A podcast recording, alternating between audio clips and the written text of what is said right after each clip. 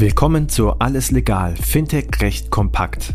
Payment and Banking und Paytech Law verpassen dir jeden Mittwoch Einblicke zu Rechtsthemen aus der Welt von Payments, Banking, Krypto und Co. Viel Spaß mit der heutigen Episode mit Peter Frei und unserer Gastgeberin Christina Casala. Alles legal, Fintech recht kompakt. Ich sage wieder Hallo und ich begrüße auch sehr herzlich meinen Interviewgast Peter Frei von Ennerton. Du berätst äh, Zahlungsdienstleister, wahrscheinlich vermehrt jetzt auch zu dieser großen Frage, was kommt PSD3, PSR, was, wie hängt das zusammen, was muss ich tun? Wir haben schon, ich weiß es gar nicht, etliche Podcasts zu dem Thema aufgenommen. Es werden auch noch einige kommen, weil es einfach ein riesen, riesen Thema in unserer Branche ist. Heute, Peter, also erstmal Hallo, schön, dass du wieder dabei bist. Hi, Christina reden wir nämlich, was hat sich denn eigentlich im Hinblick auf die Bereichsausnahmen verändert in dem ganzen Themenkomplex? Up to you. Was hat sich verändert? Ja, Christina, eine grundlegende Änderung und zwar sind die Bereichsausnahmen jetzt in der PSR geregelt, also in der Verordnung. Das verwundert ein bisschen, weil in einem der vorhergehenden Podcasts haben wir ja gesagt, naja, ähm, die PSD 3 regelt das Aufsichtsrecht und die PSR regelt das Zivilrecht ganz grob gesagt. Der Bereich der Ausnahmen, ja, was ist ein Zahlungsdienst, was unterfällt der Regulierung und was nicht, ist aber eher aus meiner Sicht ein aufsichtsrechtliches Thema und kein zivilrechtliches Thema. Also wäre es logisch gewesen, ja, dass äh, die Ausnahmen von der Erlaubnispflicht auch in der PSD 3 geregelt werden. Dem ist aber nicht so. Die Kommission hat sich entschieden, das in die Verordnung aufzunehmen, also den Bereich der Ausnahmen von der Erlaubnispflicht. Und der Grund hierfür liegt darin, und das war, ist auch ein großer Kritikpunkt an der PSD 2. Gerade im Bereich der Ausnahmen gibt es erhebliche Interpretationsunterschiede zwischen den einzelnen Mitgliedstaaten weil ich habe ja, wie gesagt, derzeit nur eine Richtlinie und ich muss die Richtlinie in nationales Recht umsetzen. Und da besteht bei der Umsetzung natürlich ein gewisser Ermessensspielraum für den Gesetzgeber, aber auch äh, für die ähm, Auslegung dieses jeweiligen nationalen Rechts durch die Aufsichtsbehörden. Und der Ansatz, jetzt diese Bereichsausnahmen in der Verordnung zu regeln, soll dazu dienen, diese Unterschiede in der Interpretation wegzubekommen und so die Regulierung auch im Bereich der Ausnahmen zu vereinheitlichen. Aus meiner Sicht durchaus ein begrüßenswertes Ziel, weil in der Praxis haben natürlich die unterschiedliche Weite der äh, oder die unterschiedliche Interpretationsweite der Ausnahmen zu Problemen geführt, ja, wenn ein Geschäftsmodell in Deutschland unter die Ausnahme fällt, in Frankreich aber nicht und in Spanien auch nicht, dann gibt's halt Probleme bei ähm, einem EU-Rollout eines solchen Business-Geschäfts. Mhm. Das heißt, es führt zu einer unmittelbaren Anwendbarkeit der PSR in den Mitgliedstaaten. Exakt so ist es. Die PSR als Verordnung ist unmittelbar anwendbar in den Mitgliedstaaten und somit werden die Ausnahmen oder die Regelungen zu den Ausnahmen in der PSR auch unmittelbar Anwendung finden in den einzelnen Mitgliedstaaten. Na, das klingt ja so ein bisschen so, als ob die BaFin sich jetzt ganz bequem zurücklehnen kann. Oder welche Auswirkungen hat das auf die Verwaltungspraxis? Ja, also wenn man sich jetzt die jetzige Verwaltungspraxis der BaFin ähm, ansieht zu den einzelnen Ausnahmen, ja, dann stellt man sich ja die Frage, wie wird es unter der PSD 3 PSR sein? Muss da die BaFin ihre Verwaltungspraxis anpassen oder nicht? Ich würde mal so als generelle Aussage Folgendes feststellen. Die BaFin hat ja die Ausnahmen von der Erlaubnispflicht von jeher als ähm, ja, sehr eng interpretiert, sehr restriktiv, rechtlich durchaus richtig, weil eine Ausnahme ist eine Ausnahme und ähm, ist daher auch eng zu interpretieren. Und äh, generelle Aussage wäre ähm, der BaFin-Ansatz der restriktiven Interpretation von Ausnahmen, der findet sich ein Stück weit wieder, auch in, jetzt in dem Wortlaut der Bereichsausnahmen, die ja im Proposal zur PSR dargestellt ist. Ich gehe mal auf eine sehr wichtige Ausnahme für die Praxis, nämlich die Handelsvertreterausnahme. Ja, ähm, das ist ähm, die äh, Ausnahme, wonach ähm, ein Unternehmen, das als Handelsvertreter zwischen zwei Parteien ein Geschäft verhandelt und auch abschließt, dass ähm, ein Handelsvertreter auch berechtigt ist, die Gelder, die im Zusammenhang mit diesem Geschäft schließen, zum Beispiel ein Kaufvertrag, äh, entgegenzunehmen und an den betreffenden Zahlungsempfänger weiterzuleiten. Das ist erlaubnisfrei. Das soll auch zukünftig im Grundsatz erlaubnisfrei bleiben. Jedoch wird diese Ausnahme weiter eingeschränkt, zumindest im, im, im Wortlaut des Proposals gefordert wird. Und da ähm, hat sich eben ähm, wahrscheinlich die restriktive BaFin-Auslegung, die es jetzt schon gibt, ähm, hier Vorbild geworden.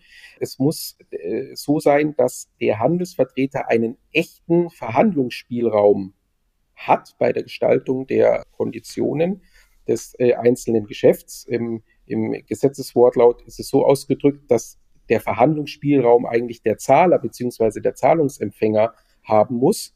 Das ähm, heißt erstmal für mich, dass ähm, eine Handelsvertreterausnahme nur dann vorliegt, wenn Handelsvertreter und der Gegenpart, Zahler oder Zahlungsempfänger, tatsächlich echt verhandeln können über ähm, das abzuschließende Geschäft. Und, Darf ich hier ähm, mal kurz einhaken? Was heißt klar. denn echt? Das ist eine gute Frage. Äh, ich mache es mal am Beispiel von einer Tankstelle. Ja, eine Tankstelle verkauft das Benzin als Vermittler der jeweiligen Mineralölgesellschaft. So kannst du jetzt, wenn du getankt hast, an die Kasse gehen und zum Tankwart sagen, es steht zwar draußen, dass das Benzin äh, pro Liter ähm, 1,99 Euro kostet, ähm, aber können wir uns auf 1,80 Euro ähm, einigen? Und ähm, du wärst überrascht, wenn der Tankwart sagen würde, ja, äh, ich habe heute einen guten Tag, lass uns 1,85 Euro machen. Das äh, wird nicht passieren, ja. Insofern hat der Tankwart ähm, überhaupt keinen Verhandlungsspielraum bei dem Verkauf von Benzin. Und die Frage, die sich jetzt stellt, äh, fällt dann so eine Tankstelle, die Kraftstoff als Vermittler verkauft, kann die sich äh, auf die äh, Handelsvertreterausnahme berufen. Das ich probiere es mal. Mal gucken. Äh, ja, in der Tat, also ähm, muss, man, muss man abwarten. Also äh, ich meine, das sind ja Massengeschäfte des täglichen Lebens. Du wirst jetzt nicht verlangen können, dass jede Tankstelle eine äh, Zahlungsdiensteerlaubnis erwirbt, um hier ihr Tagesgeschäft abzuwickeln. Wird man schon eine Lösung finden, ja, aber vom äh, Gesetzeswortlaut ist es jetzt schon erstmal spannend, ja. Mhm. Okay probiere das mal bei meiner Buchhändlerin, die hat ja auch relativ wenig Spielraum. In der Tat, also vor allem, wenn ich jetzt das E-Commerce-Geschäft mir anschaue, Internetmarktplätze, da sagt ja die BaFin schon jetzt, Internetmarktplätze können sich grundsätzlich eher selten, ich bin vorsichtig, immer vorsichtig sein, es kommt immer auf den Einzelfall an, aber so die Grundregel ist, beim Internetmarktplatz ist es schwierig, sich äh, auf die Handelsvertreterausnahme zu berufen unter der BaFin-Aufsicht. Da handhaben andere Aufsichtsbehörden diese Ausnahme großzügiger. Wenn ich jetzt verlange, echter Verhandlungsspielraum auf Seiten des Zahlungsdienstnutzers, dann frage ich mich, ob es dann noch Anwendungsfälle dafür geben wird, dass sich ein Internetmarktplatz auf die Handelsvertreterausnahme berufen kann. Okay, ganz viel Spielraum für Buchhändler und Tankwarte, aber gibt es denn auch welche, die komplett gestrichen worden sind?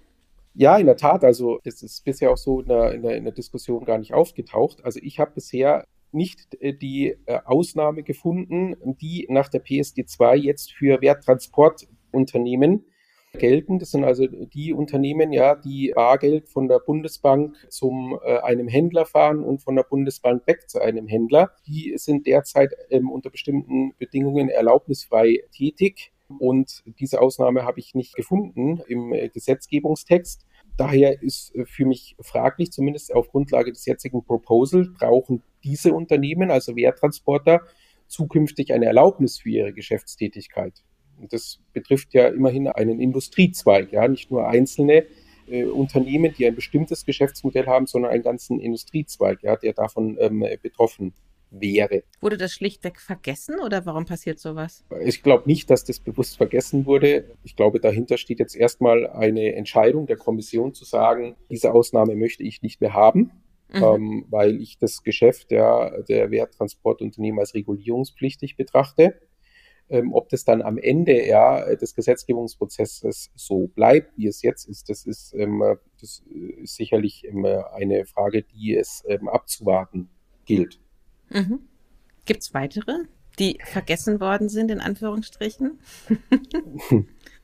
äh, nein. Ähm, ansonsten ah. ähm, sind, äh, glaube ich, ähm, alle Ausnahmen, die es bisher gab, auch ähm, noch ähm, drin, ja, in der PSD3 bzw. PSR, ja, um hier konkret äh, oder äh, äh richtig ähm, zu antworten. Aber es gibt natürlich Modifikationen. Also eine Modifikation zum Beispiel ist die Konzernausnahme. Konzernausnahme besagt, dass Zahlungsvorgänge, die zwischen Unternehmen einer Gruppe oder eines Konzerns ausgeführt werden, dass die keine Erlaubnispflicht unterfallen. Die BaFin ähm, interpretiert diese Ausnahme aber so, dass ähm, privilegiert von dieser Konzernausnahme nur Zahlungsvorgänge sind, die nicht nach außen oder aus dem Konzern rausgehen oder in den Konzern reingehen. Also wenn an einem Zahlungsvorgang irgendeine Person außerhalb des, der Gruppe oder des Konzerns beteiligt sind, dann ist der Anwendungsbereich der Konzernausnahme versperrt, sagt die BaFin. Das hat natürlich in der Industrie ähm, unter der PSD2 einen großen äh, Aufschrei gegeben, weil es natürlich in einem Konzernverbund Unternehmen gibt, die als Dienstleistung für andere Unternehmen die gesamten äh, Zahlungsvorgänge oder Abrechnungsvorgänge der einzelnen Gruppengesellschaft bündeln, und zwar nach innen und nach außen. Diese Praxis äh, wäre ähm, unter der restriktiven Auslegung der BaFin nicht mehr möglich gewesen. Deshalb hat ähm, sich die BaFin und Industrieverbände zusammengesetzt und haben dort eine gangbare, für die Praxis gangbare Lösung entwickelt, nämlich die sogenannte Payment Factory Ausnahme, die eben besagt, naja, wenn ein, ein Gruppenunternehmen als sogenannte Payment Factory für einen Konzernverbund handelt, dann sind die über die Payment Factory abgewickelten Zahlungsvorgänge erlaubnisfrei, auch wenn sie den Konzern verlassen. Und dieser Gedankenansatz Payment Factory findet sich jetzt auch ähm, in der PSD3 wieder. Da ist äh, sozusagen auch die BaFin-Idee äh, in Gesetzesform äh, gegossen worden oder der BaFin äh, und der Kompromiss, den BaFin und Industrie ausgehandelt haben, ist äh, in Gesetzesform gegossen. Das ist noch nicht sauber formuliert aus meiner Sicht, aber der Gedanke ist auf jeden Fall schon verortet. Okay, aber das gilt dann ja auch für gruppenangehörige Unternehmen, ne? Die sind dann ja auch, äh, bedürfen dann vermutlich auch keine Erlaubnis, ne? Fällt dann auch unter die, diese sogenannte Payment Factory. In der Tat, in der Tat, äh, so ist das ja. Okay, wir haben wieder einen großen Bogen gespannt und hören damit auch gar nicht auf. Aber ich möchte an dieser Stelle dir herzlich danken und äh, liebe HörerInnen, nächstes Mal geht's weiter mit Limited Networks. Deswegen Bleibt dran. Bis nächste Woche, Peter. Bis dann, Christina. Das war alles legal, Fintech recht kompakt für dieses Mal. Wir freuen uns, wenn ihr uns auf eurer Lieblings-Podcast-Plattform abonniert. Übrigens, wenn ihr noch tiefer in die Welt des Fintech-Rechts eintauchen wollt, dann abonniert unbedingt auch Paytech Talk, der Podcast von Payment Technology Law. Dort steigen unsere Experten noch deutlich tiefer in komplexe Materien ein. Viel Spaß dabei und bis zum nächsten Mal bei Alles Legal, Fintech Recht kompakt.